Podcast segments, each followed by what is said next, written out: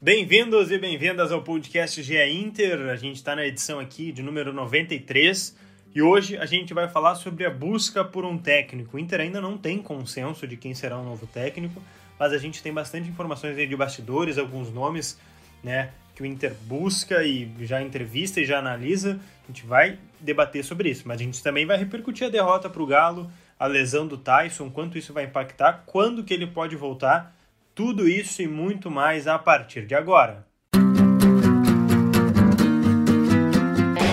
Olha Allen, vamos nessa, grande a chance, abriu pela direita, é no gol, olha o gol, bateu, olha o gol, olha o gol, olha o gol, gol! Adriano é o nome dele! Pegou, largou, tá viva dentro da grande área, o Fernandão bate, gol! Faz o gol, garoto. Faz o gol, faz o gol, faz o gol, faz o gol. É no gol, é no gol, é no gol. É do Inter. Fala galera, como é que tá? Tudo certo com vocês? Talvez alguns colorados e coloradas vamos dizer não, né? Mas a gente está aqui no podcast GE Inter para repercutir as últimas notícias de Inter e também a busca por um técnico. A gente vai detalhar isso também muito mais. Eu sou o Lucas Bubbles, repórter do GE. Globo. Estou na companhia do meu colega de reportagem, o Eduardo Deconto. Tudo certo, Deconto? Fala, Lucas, tudo bem? É, pessoal que está em casa ou em qualquer lugar deste planeta acompanhando o podcast do Inter. Eu, no momento, com muito frio em Porto Alegre, mas não com tanto frio quanto o frio que eu passei na quarta-feira vendo o Inter e Atlético Mineiro no Beira-Rio. É, além do jogo, foi, foi sofrível. Tu não levou um é, casaquinho? Testemunhar. Não, viu? não, levei, levei, levei um casaquinho, casaquinho bem equipado, mas mesmo assim, o problema, o meu problema é que é, para digitar no celular fica com a mão fora do bolso, né? E se eu tô com a mão gelada, eu tô congelando, esse é o problema. Então, foi isso, mas é, se a gente pensar na situação do Inter, o frio é o menor dos problemas né, do nosso podcast. E para falar muito de Inter, também está conosco aqui o Luca Pumes, o nosso torcedor colorado aqui do GE. Tudo certo, Luca? Tudo certo, mais ou menos. Agora eu vou representar aquela parcela de torcedores que tu falou que no começo ia dizer que não, né? Não tá tudo certo. Que a gente tá muito, muito, muito assustado com tudo que tá acontecendo aí no, no estádio Beira Rio. É, tem um clima muito ruim, é, o, que, o que chega pra gente, né? E aí não tem como estar tá bem, né? É, tem bastante coisa para a gente debater e para o Inter ajustar. A gente grava hoje o podcast na quinta-feira, como o Decom está falando, porque na quarta o Inter perdeu 1 a 0 para o Atlético Mineiro, um gol que saiu acho que 1 minuto e 20, 1 minuto e 30, assim, um gol relâmpago no primeiro tempo. 1 minuto e 17. Nossa exatamente. senhora. 77 segundos de jogo. Nossa, foi, não foi... bateu nem eu, 100 segundos. Eu vou, vou contar uma coisa para vocês. Come, começou o jogo, o, o Inter sempre ataca para o mesmo lado no Beira-Rio, tá? Uhum. E no jogo de ontem, é, de, de, ontem, quarta-feira, mudaram o lado do, do, do, jogo. O Inter atacou o primeiro tempo no, no, gol, da, no gol da Populares, que ele costuma é. atacar no segundo tempo. Uhum. E aí eu, eu tava saindo da, da arquibancada de um lado para o outro, né? Começou a chover ainda do, durante o, o, Sim, tá, o jogo. Tava fazendo deslocamento. E aí, quando eu sentei e levantei a cabeça, tava os jogadores atléticos comemorando o gol, não vi o gol. Nossa senhora, foi muito rápido mesmo. Muito então, rápido. Isso aí. Mas acho que a gente até pode falar um pouquinho é, sobre esse jogo e tal. É, não vou falar muito de tabela ainda, porque a gente não tem nem 10 rodadas. Acho que a partir da décima rodada a gente começa a ter um contexto, assim, né? Mas é muito cedo ainda. Tem time que tal, não teve nem rodada, né? Grêmio e Flamengo foi um jogo adiado. Então, ainda não, não dá problema muito para a tabela. Mas a gente vai falar sobre técnicos, Tyson, também o que vem pelo Brasileirão. Vamos falar rapidinho do jogo, depois o Deconto já traz informações de técnico. É, mas, Deconto, vendo agora além do frio, por que, que o Inter não venceu? Qual foi é. o seu teu, teu, sentimento ali da, da, análise do jogo, vendo de perto assim, do campo? Assim, é, a gente tem que analisar essa derrota, a meu ver, sob, sob dois prismas, talvez três, né, dependendo tá. do, do, do, ponto de vista. Primeiro é que, assim, perder para o Atlético Mineiro em casa não é vexame, não é um resultado é, ainda mais pelo poderio de investimento do Atlético Mineiro, não é um resultado tão anormal quanto tu possa, quanto a gente pode imaginar. É um jogo que é, é um resultado que acontece, da mesma forma como o Inter vai lá em, em Minas, de repente ganha do, do Atlético é, no Mineirão, no, no Horto, enfim. O ponto é que o Inter vem de uma sequência né, tur turbulenta, né? o Inter está numa turbulência ainda no, na temporada. É, o Inter não sabe para onde ir né, na busca pelo técnico. Acho que esse também é um, um ponto é, a se pesar sobre esse jogo. E o Inter tem um começo de, de, de, tabela no Brasileirão que é acessível. Pegou o esporte em casa e não ganhou do esporte em casa. É, o, ba o Bahia fora é um jogo difícil, mas o Inter foi bem. É, o Fortaleza não era para ser o vexame que foi. Vai ter o Ceará agora no domingo. Então o Inter tá patinando numa tabela que começa acessível, não vou dizer fácil, né? Acessível para o Inter. Isso pode ser um problema lá na frente. Mas assim, o pior para mim de tudo é que o Inter chegou ao quinto jogo seguido no Beira-Rio sem vencer. E isso, o Inter não viveu uma sequência tão é, tão longa sem vencer no Beira-Rio desde 2016. E nós sabemos o que aconteceu em 2016. Então isso para mim é o, é o principal ponto de alerta para o Inter. Agora, se a gente pegar o jogo, o Inter sofre uh, o gol no primeiro minuto, né? O Inter começa o jogo perdendo de 1 a 0 né? Essa é verdade, né? E não consegue se recuperar. Mas se a gente for ver o jogo, o Inter não, não, não correu perigo contra o Atlético Mineiro, além do gol. Amassado, né? Sofreu o gol e o Atlético não chegou mais perto da, da defesa do, do, gol do Daniel. A gente pode pensar também que o Inter não criou muito, e é verdade, o Inter teve dificuldades para criar, mas o Inter teve três chances claras também. O Inter podia ter feito um, um, gol. Se entra aquela bola do Galhardo, é outro jogo. Se entra, de repente, a bola do Maurício, é outro jogo. Então, é, o, o, o, jogo em si, o resultado em si, não são o problema do Inter. O problema é todo o resto.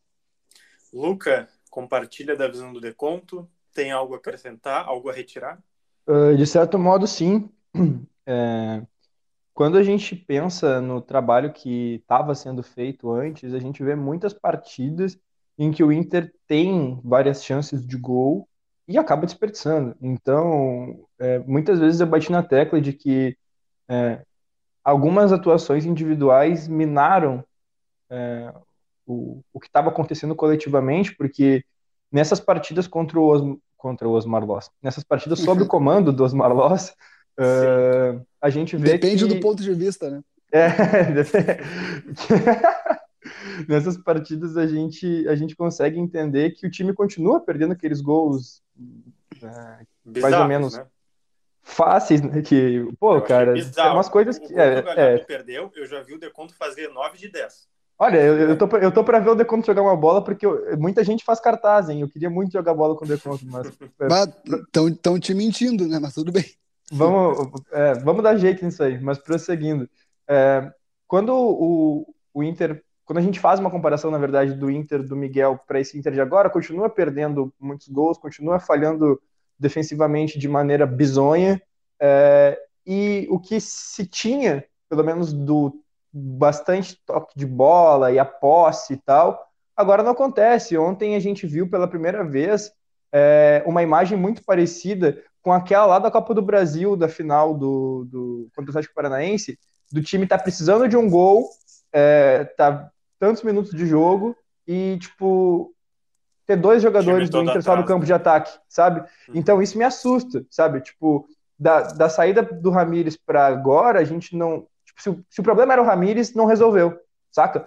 Por isso que eu penso que tenha que se colocar logo alguém de muito gabarito nesse lugar. Ah, então... E também é importante dizer, só para finalizar, é que o Atlético Mineiro não tinha o seu time completo ontem, peças muito importantes estavam fora. Então, obviamente, o Inter não passou nenhum vexame ontem, o Inter é, conseguiu criar bastante para cima do Atlético. Existiam sim jogadores importantes em campo, mas o time não estava completo e isso é importante salientar. Ah, tu estava falando sobre né, definir alguém e o Deconto tem informações de que não está definido. Ao menos é por aí, né, Deconto? Olha, eu, eu saio para correr, que eu dou minhas corridas aqui, cruzo com, com vizinhos, eles perguntam quem vai ser o técnico do Inter. Meu pai me liga, quem vai ser o técnico? Meus amigos, mas quem vai ser o técnico? E eu, eu respondo a mesma coisa.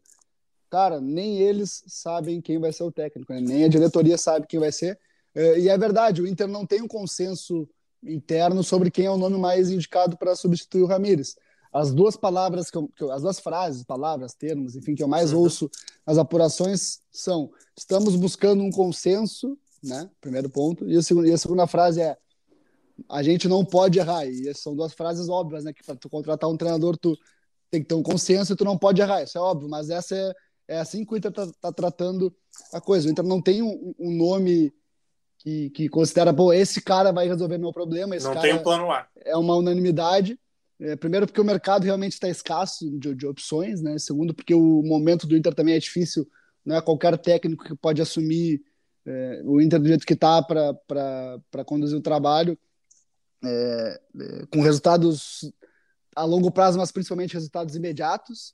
O Inter também tem dificuldades financeiras, o Inter vai ter que pagar um bom valor para o Ramires na rescisão do contrato. Isso também pesa na hora de confeccionar um contrato, né? De de repente não colocar multa rescisória, fazer um contrato mais curto para não ter que é, de repente arcar com, com dinheiro caso a coisa não dê certo. Então tudo isso está sendo debatido pelo Inter agora. Não tem um nome de consenso. A gente sabe de opções que não vão ser é, é, o técnico do Inter. Como eu falei na semana passada, no podcast anterior, o Lisca não vai ser o nome do o novo técnico do Inter, tanto que o Lisca está livre no mercado e até agora o telefone dele não tocou. Outro nome que nos passaram, até a informação chegou o Beto Zambuja, nosso colega também, ao Dado Moura, nosso colega, de que o Barros Esqueloto, é no Barros Esqueloto, ídolo do Boca Juniors, esse técnico do Boca foi oferecido e mais de uma fonte da direção me disse a mesma coisa, que esse nome não está sendo trabalhado. E hoje, hoje, é, quinta-feira, à tarde, às 16h30, enquanto eu assisto aqui Holanda e Áustria pela Eurocopa, o nome mais forte, o nome mais cotado, o favorito, é Diego Aguirre. Diego Aguirre hoje é o nome mais forte é, no Inter. Um colega do, do Uruguai, é, muito bem informado, já me passa que vai ser o Aguirre, que o Aguirre é, já negocia com o Inter. Conversei com pessoas próximas ao Aguirre, mandei mensagem para o Aguirre, falei com a diretoria do Inter, ninguém me confirma que estejam negociando de fato, mas o Aguirre hoje é o nome mais forte. Se falou muito do Marco Silva, é, o português que Sim. teve uma passagem pelo Everton. É, mais de uma pessoa da, da diretoria já, já me negou essa, essa possibilidade por dois motivos. O primeiro, financeiro, né? o, o Marco Silva custaria 750 mil reais por mês para o Inter com a sua comissão técnica, é um dinheiro né, que o é Inter não, não tem, né, não, assim, né, não pagaria o Lucas Bubbles, mas enfim, né, ao dinheiro Luca, importante. E segundo ponto, o Inter está numa turbulência, um momento muito complicado. É, durante a semana eu ouvi muito que era prioridade estabilizar o momento antes de trazer um, um, novo treinador. E aí tu vai trazer um cara que vem de fora, que nunca trabalhou no Brasil, é, que não conhece o elenco, não conhece o contexto, não conhece o clube, não conhece as pessoas. É tudo é, novo tudo novo para o cara, para implementar um novo jeito de jogar no meio de uma temporada, sabe? Não, não é, não é esse caminho que o Inter vai seguir. E durante a semana conversando com o empresário dele, ele também me passou, ah, o, o Marco não tem plano de trabalhar no Brasil, ele está querendo seguir na Europa, aí tem Fenerbahçe é, de olho, tem o CSK da Rússia também de olho, então não deve ser o Marco Silva hoje, o principal nome é, é o Diego Aguirre. Né? Início de temporada. É, então, ou seja, diferente.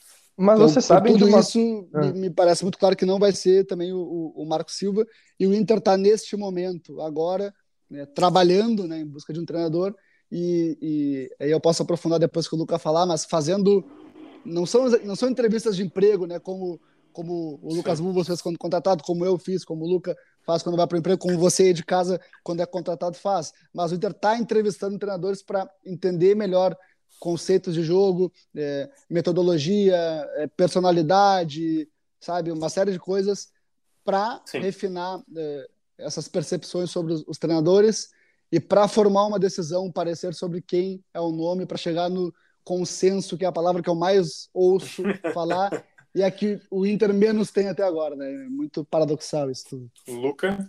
Não, eu, eu queria só compartilhar uma situação com vocês de sentimento, assim, porque eu moro com dois, dois brothers, né? É, um uhum. primo e um amigo. E aí a gente tava conversando sobre o Inter, assim, e, e começamos a falar sobre o, o, o, Marco Silva. E, cara, chegou um momento que a gente falou, o que, que esse cara quer fazer aqui? Se, tipo, se foi, se foi oferecido para o Inter, como, se, como realmente foi dito e, e bastante ventilado, se algum empresário ofereceu ele para o Inter, o que, esse cara quer fazer aqui, com a passagem que ele tem, com tudo que ele tem, da onde que ele é, tipo, com a possibilidade de continuar na Europa. Aí o cara já vem para o Brasil, que já é um mercado marginalizado, ainda vem para o Inter, que está nessa enhaca que tá. E aí, cara, em, em algum momento, eu consegui entender que a gente está com um complexo de, de inferioridade que está mexendo com a nossa autoestima, porque a gente tem uma história, a gente tem, pô, a gente não estaria aqui falando sobre Inter é, e não estaria na edição noventa e tantos do podcast se o Inter não rendesse uma, uma paixão para tanta gente. Só que tem tanta coisa errada acontecendo que a autoestima do torcedor está muito ferida, cara. E parece que, sei lá, o, o, eu cresci com a geração mais vitoriosa do Inter. Tipo, eu comecei a, a entender de futebol ali, acompanhar direitinho e saber o que cada jogo está acontecendo em 2004. E aí, dali para frente, mano, veio tudo de bom. E eu tinha uma confiança absurda no Inter. Parecia que nunca ia, ia acabar, tipo, aqueles anos de glória. E hoje, vivendo o que a gente está vivendo, é, é muito duro para mim, cara. Eu fico, eu fico muito triste com tudo isso. E mais ainda, em estar tá vendo um profissional no mercado e acreditar que hoje o meu time não está à altura dele. Óbvio, o Inter é muito maior do que o Marco Silva, mas, tipo, não tem o que ele fazer aqui nesse momento. E eu acho até que eu me iludi um pouco com a possibilidade de vinda dele. Pô, o cara trabalhou no Everton, já vi ele no FIFA ali, tinha a cartinha do cara no FIFA. Quando eu jogo, tipo, bah, que legal, tá ligado? Só que, tipo, bah, que bom que ele não vai vir, se ele não vier realmente, tá ligado? Que bom que não vai vir, porque uh, não, vai não é o momento. Não é o momento, tá ligado? Mais pra frente, quem sabe, alguém desse porte aí venha, e consiga fazer alguma coisa, mas que a gente precisa entender o nosso momento e saber quem é que a gente precisa agora. Mas o Aguirre te agrada? Me agrada muito. Pô, o Aguirre foi o último treinador antes do Cudê que me fez ter vontade de assistir os jogos do Inter. Aquele time do, do Inter com, com Arangues Dourado, Valdívia, Nilmar, Alessandro, Lisandro Lopes, o Sacha jogando bola, pô, aquele time ali, o Alisson no gol, né? É, acho que eu fiquei talvez uma das maiores tristezas da minha vida foi aquele time não ter vencido aquela Libertadores, não ter chegado na final, né? Mas depois dele, ali, pessoal que veio, Argel, Zago, eu não gosto nem de falar desses nomes, que vai que atrai, né? Ainda mais no momento que tá. E aí, tipo, trazendo é, tudo que aconteceu depois, bate uma tristeza, né? A gente pensa, pô, o Aguirre tava fazendo um bom trabalho. E aí, quem veio e conseguiu me dar prazer de novo de assistir os jogos do Inter e não só a obrigação foi o Kudê, que também acabou saindo de maneira turbulenta. O, ainda bem que o Luca parou no, no Zago e no Argel, porque se fosse falar todos os técnicos que passaram bah. pelo Inter desde o Aguirre, não ia ter tempo no podcast. Agora, é. falou do Eduardo, falou do Eduardo Cudê, o Cudê nessa quinta-feira renovou seu contrato com o Celta até e 2024. Então, né, Teve gente que achou que o Inter tentaria o Cudê, né? Vamos combinar, né? Que o Cudê já está em outra. Outro é. patamar, inclusive. Já, que tristeza. Já vai, já vai disputar a Europa League? Não? Não sei se ele pegou. Não sei, não confesso lembro. que não sei se pegou. Mas tu ia falar sobre as entrevistas, que não é bem entrevista. Se quiser detalhar um pouquinho, depois a gente fala sobre o Tyson que o já só uma novidade. coisinha, só uma coisinha, acho que ele ficou uma, uma posição abaixo das competições europeias. Foi isso que eu, é isso que eu me lembro que aconteceu. Ah, então, então, não vai. O, cara, as entrevistas não, não são bem entrevistas, né? É, assim, não, não, vai, não tem um profissional da RH do Inter que se, se, junta à diretoria para ouvir percepções sobre, sobre, sobre o treinador. É mais uma conversa informal para entender condições, né? É um café né? virtual. É, para entender condições de, de, de, contrato, de pretensões salariais, pretensões de carreira, metodologia, modelo de jogo, você já conhece o elenco, que pensa para o elenco, que pensa sobre futebol, né, como é que é a postura no dia a dia, uma série de coisas, é mais nesse sentido, não é uma, não é uma entrevista formal exatamente, né? É, e o Inter faz isso, já fez para trazer Miguel Ángel Ramírez, por exemplo, quando Alessandro Barcelos era ainda candidato e não presidente do Inter. É, então é um processo que, a diretoria é, adota como prática e eu acho que é correto, porque pensemos né, com, com a nossa cabeça e no nosso contexto. Se eu fosse um gestor de, de, de, de um clube, um gestor de, de uma empresa, enfim, e, e, eu tenho um cargo dessa importância, que é vital para a principal coisa, para a principal é, braço da minha empresa, para o negócio fim da minha empresa. É, eu não vou, um cara que, que, um cara que vai ter participação direta no meu resultado, eu não vou contratar um cara sem, sem, sem conhecê-lo, um profissional sem conhecê-lo. É, e o Inter está fazendo isso. Né? Está fazendo isso. Claro que o currículo pesa, claro que os trabalhos anteriores pesam, mas tu está trazendo um cara para fazer o que vem pela frente, não que não o pregresso, né? não que, que, já vem. Então, eu, eu acho correto o Inter querer conhecer melhor os profissionais é, que ele avalia e que ele tem como, como candidatos antes de tomar a decisão. E é mas muito tem o tempo, né? Não, tem, tem claro, claro que tem o tempo, claro que tem o tempo, é tipo... é evidente, mas tu, tu, tu não pode errar de novo, né? Aham, tu não pode tomar uma decisão apressada Sim. sem convicção porque tu tem o tempo, né? Eu acho que esse é o, é o grande, é o grande ponto que a, diretoria, que a diretoria está tratando hoje. Tu, é, tu nunca, claro que tu não pode errar, né? Tu nunca vai pensar em contratar alguém. É, mas tem que pô, minimizar. Vou, vou, contratar pra, sabendo que vai dar errado, não, né? Tanto que se soubesse que o. Cara, é muito fácil tu ser engenheiro de obra pronta, né? É, tu olha, tu começa, tu começa a olhar, Sim. pô, mas o Ramires tem só dois anos de, de trabalho, pô, mas o Ramires nunca assumiu um time no Brasil, o Ramires nunca. É, nunca pegou essa pressão, o ambiente do Inter está muito tumultuado, é, é, é, uma ruptura muito grande, os jogadores não têm essas características. Se tu pensar tudo isso agora, é muito fácil tu dizer que, que não ia dar certo. Só que, né, é, olhando para trás é muito fácil saber que a coisa vai dar errado. É, pensando para frente e acertar depois que é o difícil, né? E é isso que Inter tem que fazer. É um grande desafio. Vamos virar a chavinha para a nossa última parte do podcast sobre a baixa de Tyson o Deconto pode trazer um pouquinho mais de informação pelo que a gente já tem. Depois o Luca pode dizer o quão o Inter vai perder sem o Tyson. É uma lesão muscular, é isso, Deconto? Sim, o Tyson, o Inter ainda não, ainda não divulgou nenhum boletim médico, mas a informação até agora, que né? até agora, até agora às 16h40, evidentemente. Uhum. Eu imagino que quando vocês ouvirem este podcast já vai ter um boletim médico. É, mas enfim, né, esperemos o Esporte Clube Internacional. Mas a informação que a gente tem uh, extraoficial, mas com uma fonte próxima ao Tyson, é de que o Tyson sofreu uma. O Tyson abriu o posterior da coxa direita.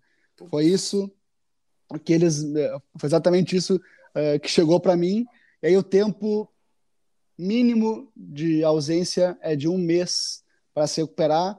Me falaram um mês para se recuperar, um mês e meio para voltar a jogar.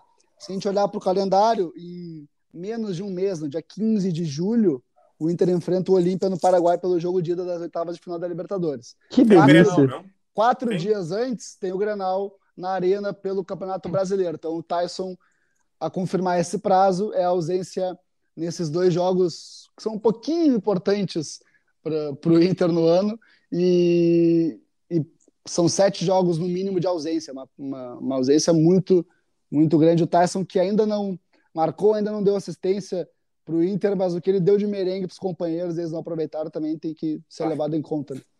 Bastante. O quanto que o Inter perde, Luca, sem o Tyson, para essa sequência de brasileiro, já projetando talvez o jogo de ida da Libertadores das oitavas?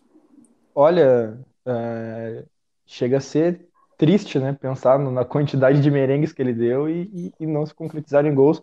Talvez hoje o panorama de maneira geral do Inter fosse totalmente diferente. Talvez nem o técnico tivesse caído, né? Talvez a gente nem tivesse é, conversando sobre possibilidades de Aguirre, Marco Silva e buscas de treinador, porque pô, foi sacanagem, né? O cara pifando todo mundo desde que chegou. E ontem eu iniciei o meu vídeo do, do da voz da torcida, né? O pós-jogo, uhum. dizendo que o Inter tem que montar um time de ciclismo, né? Porque andar de bicicleta tu, tu aprende uma vez, não desaprende mais, que parece que o Inter desaprendeu a jogar bola. Os caras que eu vivia tendo orgulho é, de falar que eram congelantes, né? Na frente da área, hoje estão errando gols absurdos, como o Galhardo e o próprio Yuri Alberto, que tipo, não mostrou já que tem repertório para fazer qualquer coisa dentro da área. A bola não então, tá é, a, a, a, questão é que o coletivo, o, a, a, fase coletiva acaba pesando ali na, na, frente do gol. E quando a gente estava falando do, de outros treinadores, é, essa coisa do, da confiança que o treinador te passa e tudo que tem de bom na fase, e tu vem de duas, três vitórias consecutivas, quando tá na frente do gol, isso faz uma diferença no que tu pode pensar em fazer ali, né? Então, é, tá ruim, tá ruim a coisa. E agora sem o Tyson, pô, se já tá, se nosso problema estava na finalização, agora a gente passa a ter um problema na finalização e na criação. E aí, é, Bosquilha, Patrick, Edenilson, quem entrar ali vai ter que, que, que se desdobrar para fazer o que ele estava fazendo. E digo que adianto, né? Que não vão conseguir fazer da mesma maneira, porque o Tyson é extra classe. mas a gente espera que não faça em campo tanta diferença, até porque os números né, são baixos ainda que as chances não sejam. De quanto ia falar? Não? Não, o que eu quero falar é, é só para concordar com o Luca que o momento ele ele interfere em todas as tomadas de decisão, né, é, do jogo, né.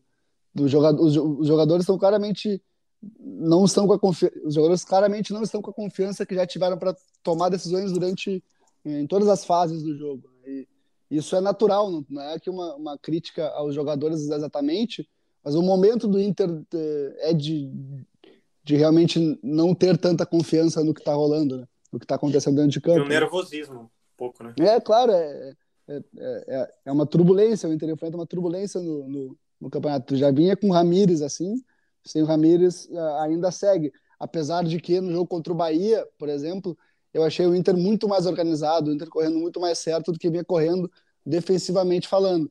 No jogo contra o Atlético, me, pare, me parece, tá? A, a, estratégia que o Osmar Loss armou, tendo o Yuri Alberto aberto, que para mim é um erro, é, é, e o Galhardo na referência, era de repente jogar um pouco mais esperando. Eu não digo que ia jogar só esperando, mas para começo de jogo e, e, atacar a profundidade do, do Atlético Mineiro, que tem jogadores que, que, que têm qualidade, apesar dos desfalques, que, que o Luca lembrou muito bem. Então, é, que é um pouquinho diferente do que o, do que o, do que o, o Ramires fazia, né? De construir posicionado e, e progredir.